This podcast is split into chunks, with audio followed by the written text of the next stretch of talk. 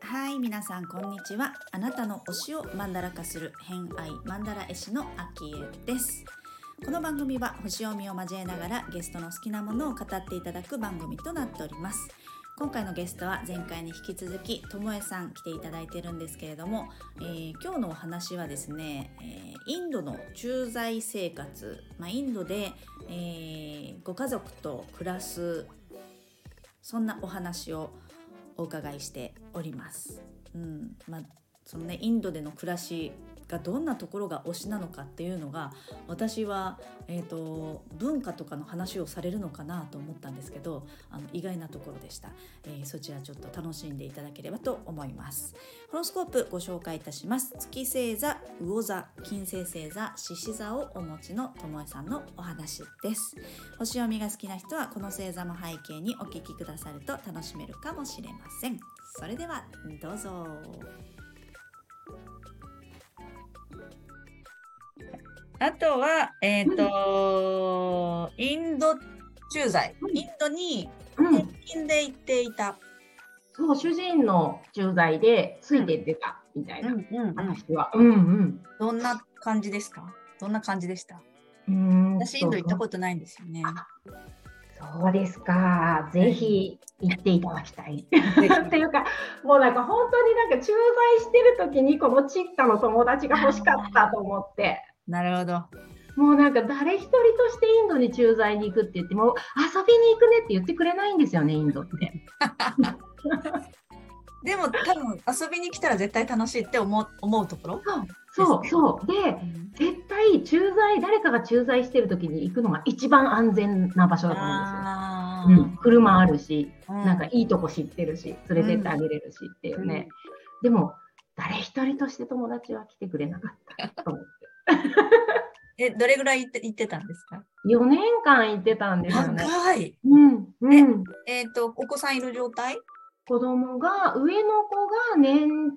中3になる時で、下のが1歳半。あ、じゃあもう2人ともちょっと記憶はないかな？うん、上の子は、えーと、まだ小学校2年生の途中までインドにいたので、そっかそっか、そっから4年間ですもんね、うん、そうそうそう、記憶にあるんですけど、下の子は多分もうぼんやりだと思います。うんうんうん。へ何が楽しかったですか、インド？えっ、ー、とね、何が、やっぱりなんか違う文化が全然違う、日本と全然違うっていうのが、なんだろう最初はなんかこう、え、どういうこと？なんかすごいカルチャーショックだったけど、うん、でもなんかすごいいいところがいっぱいあって、うん、なんかとにかく子供に優しいインド人は、うん、めっちゃ優しいんですよ。だからそういうのがすごいなんていうかなこんなに見ず知らずの人、うん、スーパーで買い物している周りにいる人がこんなに子供に優しくしてくれるんだとかうん、あとなんか娘を最初に入れてたスクールの先生とかも本当によくしてくれて、で私英語が喋れないのであの本当に全然大して喋れないのであの出川 English みたいな感じだったけれどもでもなんかそれでも一生懸命こうこっちがコミュニケーションを取ろうとしてると聞いてくれたりとかでインドのなんかこのヒンドゥー教のお祭りとかこれどういうのなのみたいなことを私が聞いたらなんかあなたはそういうことに興味がありそうだからって言って娘のなんか幼稚園の連絡帳みたいなのあるじゃないですか、ああいうこう先生とやり取りするノートみたいのにうわーって一生懸命なんかこうこのお祭りはこういう意味でこの神様がどうもこうもでみたいなのを先生が手書きで書いてくれてて、それにすごく感動したんですよ。こんな、なんか見ず知らず見ず知らずっていうか、まあ、預けてるお母さんではあったけどこんなことしてくれるんだと思ってインドに興味がある人に対してそういう風にしてもらえるんだなっていうあったかさとか、なんかここに来なかったら感じられなかっただろうなって思うことをたくさんなんかこうね教えてもらえてであの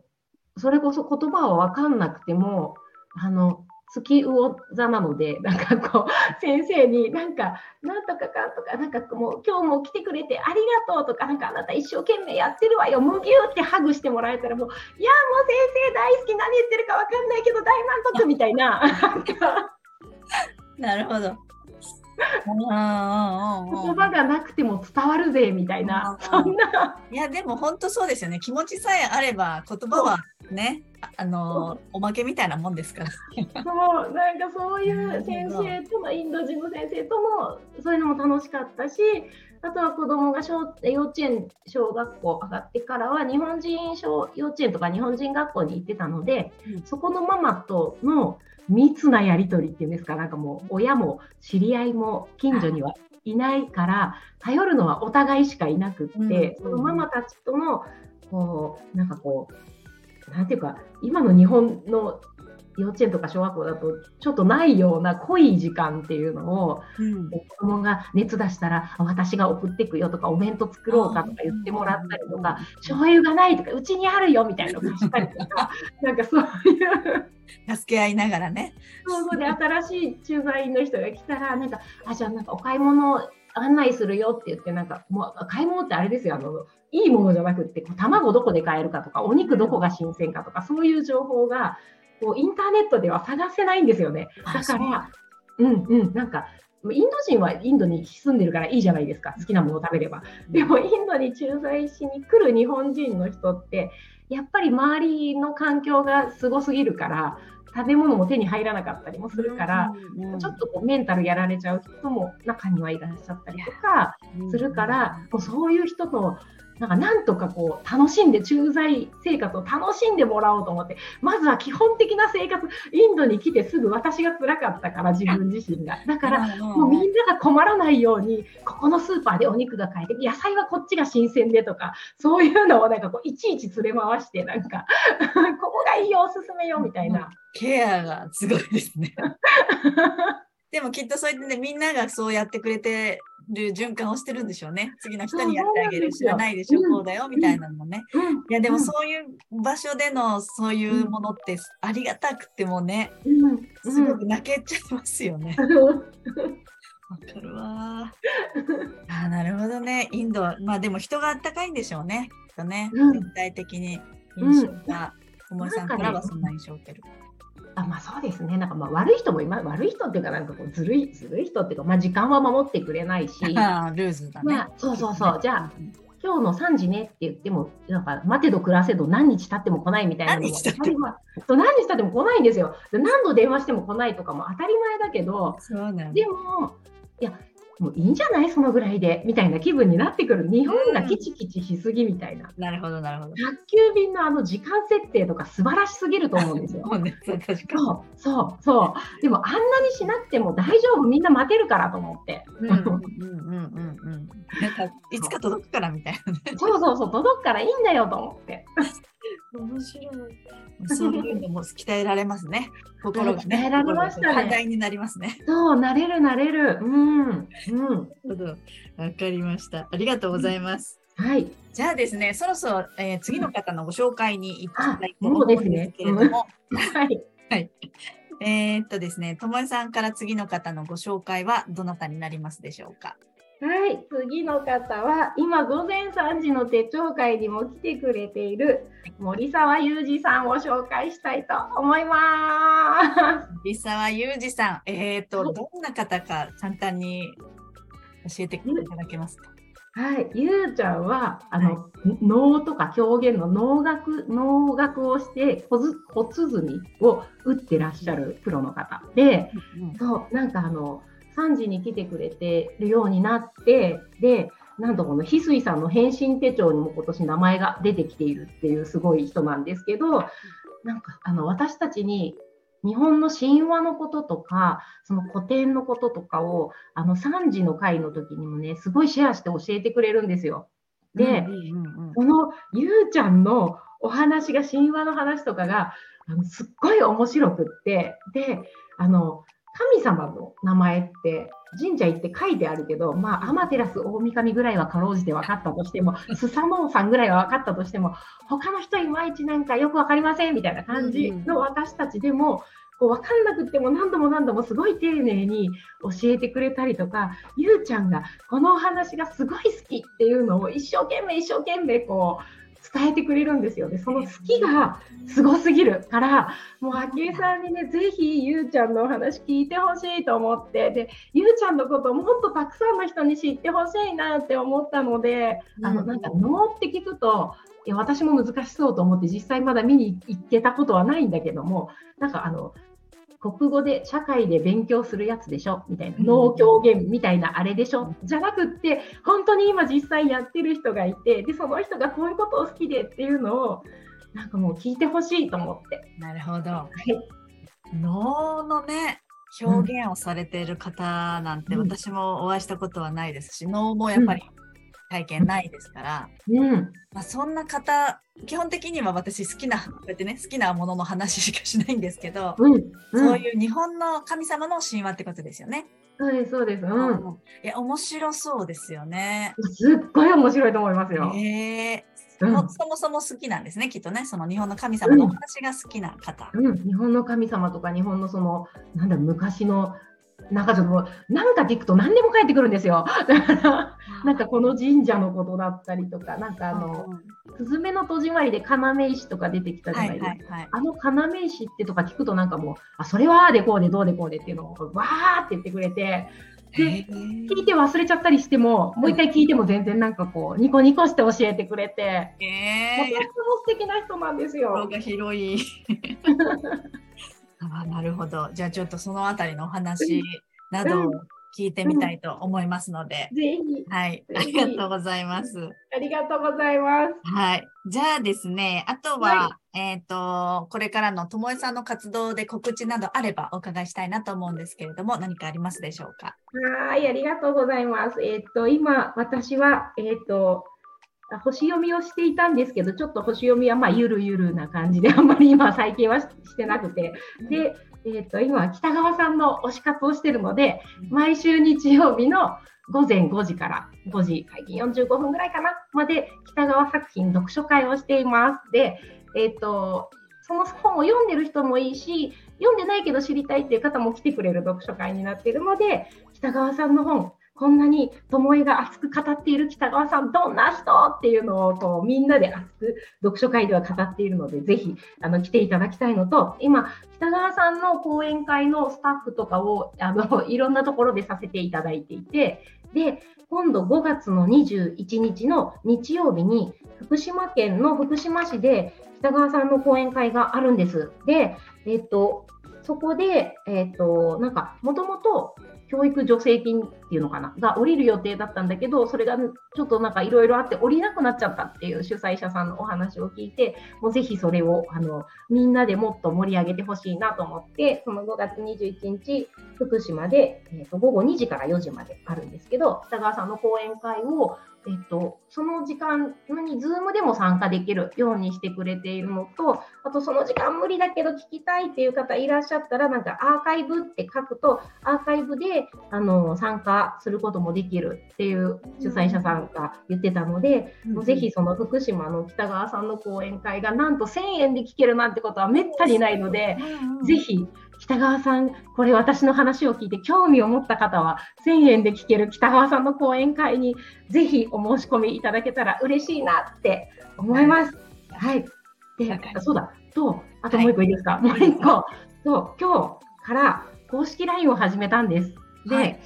私の好きをどんどん発信する公式 LINE を作ったので、よかったら登録してもらえたらなと思います。はい。公式 LINE は、はい、えっ、ー、と、ともえさんのインスタグラムのところのトップページに行ったら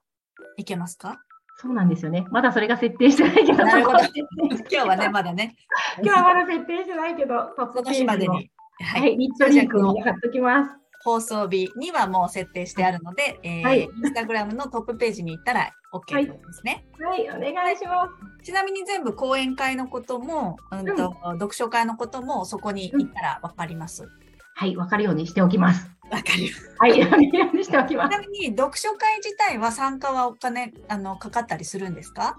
全然何もかかりません。無料なんですね。無料です。はい。じゃあ、えっ、ー、と、まずはこれでちょっと興味を持ったら、うん、えー、日曜日、もしあれだったら、でも今週の日曜日だ、その日曜日だと、講演会の日ってことですもんね。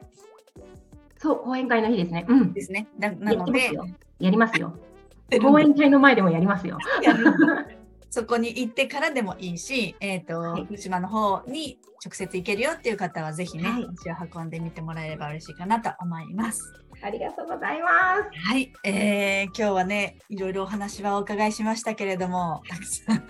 ね、手をブンブン振り回していただいてありがとうございました。ありがとうございます。はい、あとじゃあ、えっ、ー、とそこのね興味がある方はそこからいろいろとえっ、ー、とともさんに連絡してみてください。はい。はい、今日はどうもありがとうございました。ありがとうございました。ではまた。ありがとうございます。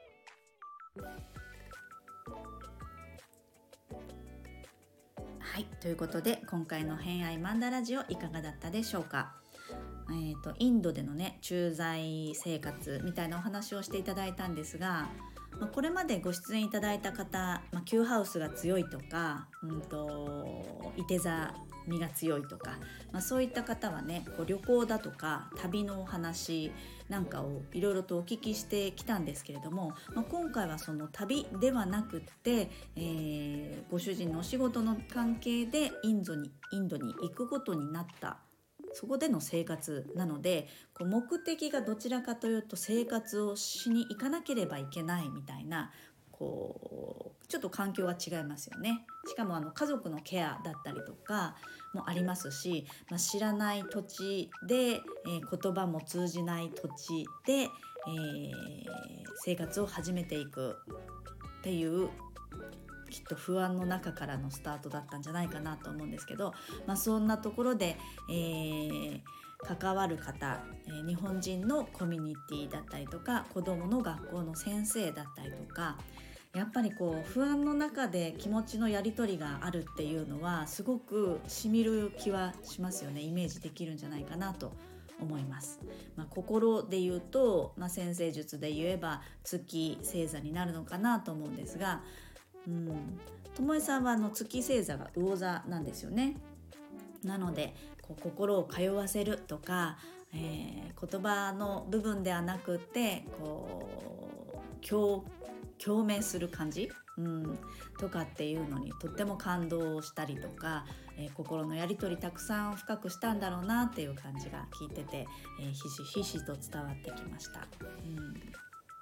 うん、楽しそうですけどね。海外生活。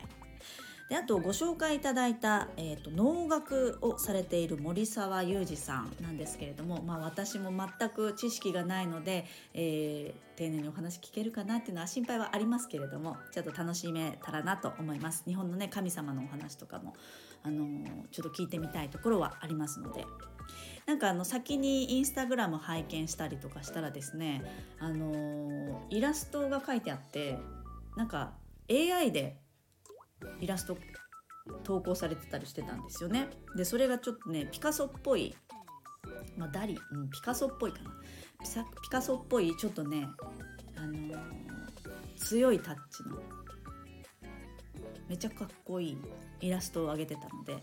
えー、そこに私は反応してしまったんですけど、えーまあ、そんなね能楽能の世界の方からえーと、どんな好きな推しなお話が聞けるのか楽しみにしていただければと思います。ということで本日もお聴きくださりありがとうございました。今日も良い一日をお過ごしください。偏愛マンダ絵師の秋江でした。ではまた。